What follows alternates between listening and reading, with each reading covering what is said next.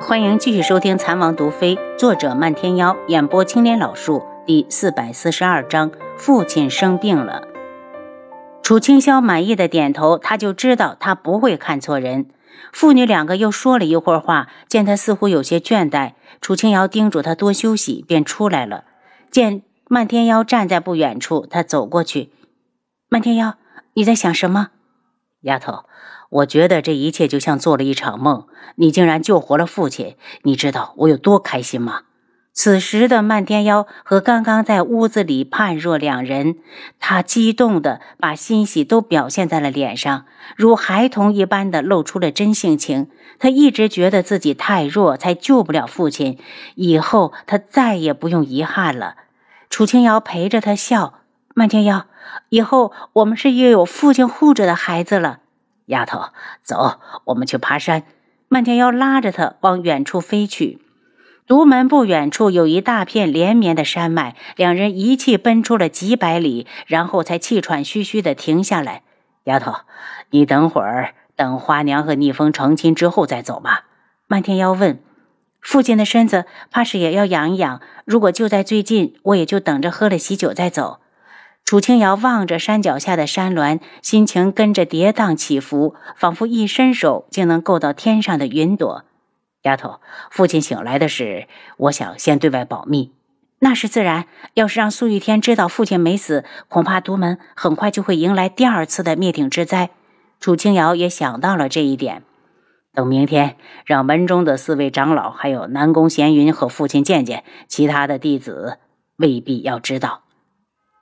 如此甚好，楚清瑶点头。两人在山顶站了一会儿，直到天色渐晚，才回到独门。第二日，楚清霄召见自己的老部下时，楚清瑶收到了智王府暗卫送来的消息：智王要与素如意大婚，而且还要大办。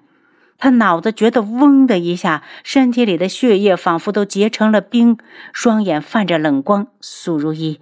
我不会让你如愿的。就算你机关算尽，有我在，你永远也是竹篮打水一场空。我的男人，你休想染指。见他久久不语，安慰道：“王妃怎么办？你先回去，告诉七杀，不准激怒王爷。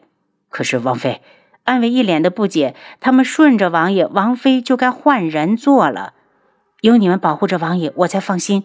楚清瑶挥手让他们回去。他站在外面焦急的等到晚上，等长辈们一走，他立刻进去见父亲。瑶儿，你这么急匆匆的，是不是发生了什么事？楚清霄担心的看着他。父亲，你告诉我通心骨怎么解，我马上要去智王府给他解骨。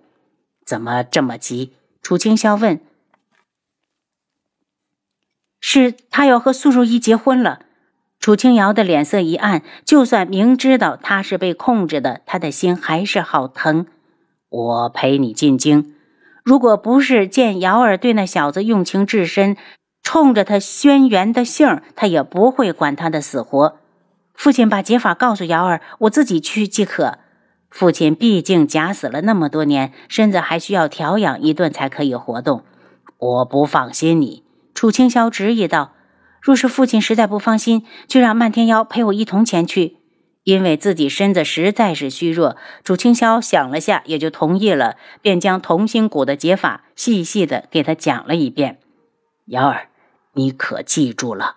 父亲放心，瑶儿都记住了。楚清霄因为与众位长老多年未见，这一天也没休息。他走后便早早的歇下了。他回房后，从系统中拿出不少调理身子的药物和营养品，全部交给双牙，让他记得按时的给父亲吃。丫头，知王府暗卫来找你了。漫天妖从外面进来，嗯，说他要和苏如意成亲了。楚清瑶眼神一冷，漫天妖，我已经问了父亲解蛊的方法，明日我就回京城。既然父亲去不了，那我陪你去。轩辕志都不记得丫头，他一个人去太危险。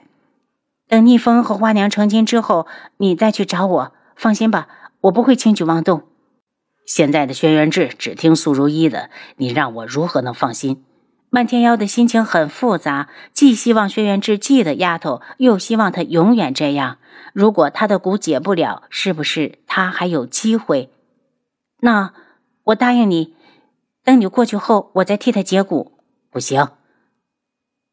丫头把轩辕志看得那么重，一有机会就会动手，她根本不可能等。我意已决，你拦不住我。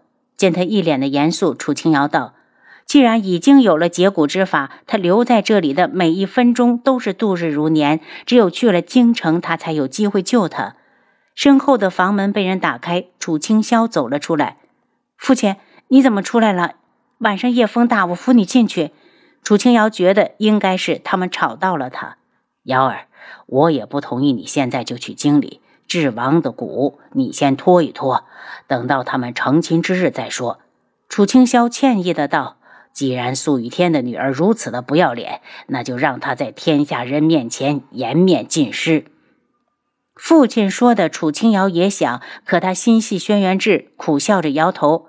父亲想让苏如意丢脸，这事儿好办，把蛊解了之后，让志陪着他演一出好戏就是。你一个人进京，我和你哥都不放心。再等等。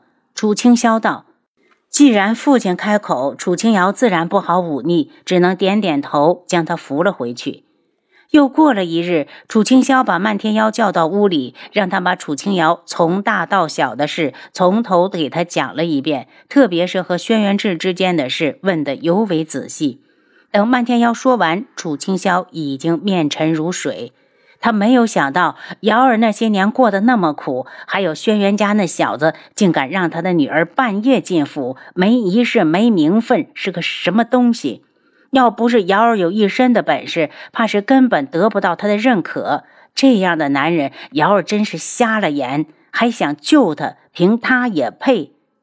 父亲，我只是跟你阐述一下事实，没有想到会惹你生气。其实最近这些年，轩辕志已经爱上了丫头。他眼中的苦涩正好落入了楚清霄的眼里，他还以为他是心疼瑶儿，他也没太在意。晚上的时候，楚清瑶去看父亲，见他无精打采的躺在床上，脸色也不太好。他一惊：“父亲，你怎么了？”“没事，就是觉得浑身无力。瑶儿不用担心。”楚清霄想要坐起来，试了几次都没成功。楚清瑶上前帮他诊脉，手才一搭到他，就发现身上烫的厉害，赶紧道：“父亲别动，我帮你看看。”边说边开启医疗系统检查，之后发现父亲竟然感冒了，看来定是昨晚他出去了，受了凉。自己真是太不孝了，昨晚上就应该想到，出去拿热水的功夫，已经把感冒药、消炎药都拿了出来，故意把药片磨碎才放进去。为了楚清霄吃完，就一直守在旁边。瑶儿，你回去吧，父亲没事。楚清瑶摇摇头，左右女儿无事。正说话间，漫天妖忽然匆匆的进来。丫头，父亲怎么样了？受了风寒，已经为他吃了药，休息几天就差不多好了。对于这种感冒，楚清瑶还是有把握的。等他给父亲把脉之后，发现确实是受了风寒，提着的心才落下。父亲吃了药，怕是要睡一会儿，我们也走吧。他把楚清瑶拉了出去，一连给楚清霄吃了好几天的药，可他不但没有好，反而更严重了。楚清瑶一脸的疑惑：这怎么可能？他拿的都是最有效的药，可能没有效果吗？所以今日他留了个心眼儿，待父亲吃完药，像往日一样又离开了。他等在外面转了一圈，又绕了回来。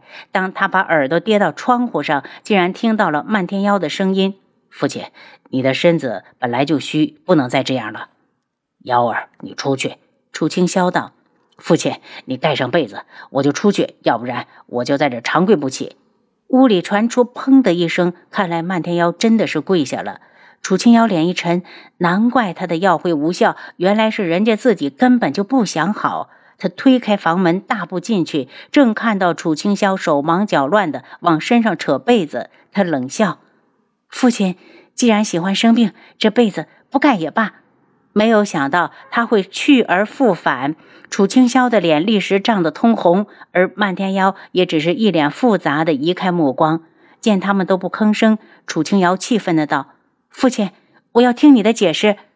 我舍不得你走。”想让你多陪陪我，楚清霄开口就耍起了无赖。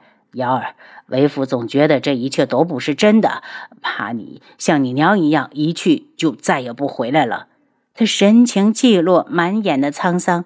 父亲，瑶儿不会丢下你的。我是你的女儿啊，我还要给你养老，在你身前尽孝。父亲，你要是再不听话，我现在就离家出走。楚清瑶替他盖上被子，一脸哭笑不得。他踢了漫天妖一脚，还不赶紧起来！丫头，你踢疼我了。漫天妖不满地揉揉他被他踢到的地方，活该！你既然知道父亲不盖被子，怎么不去找我？楚清瑶埋怨他。漫天妖撇撇嘴，果然姜还是老的辣。父亲只用一句话就轻轻松松地取得了丫头的信任，这招他可以学吗？可他不想骗丫头。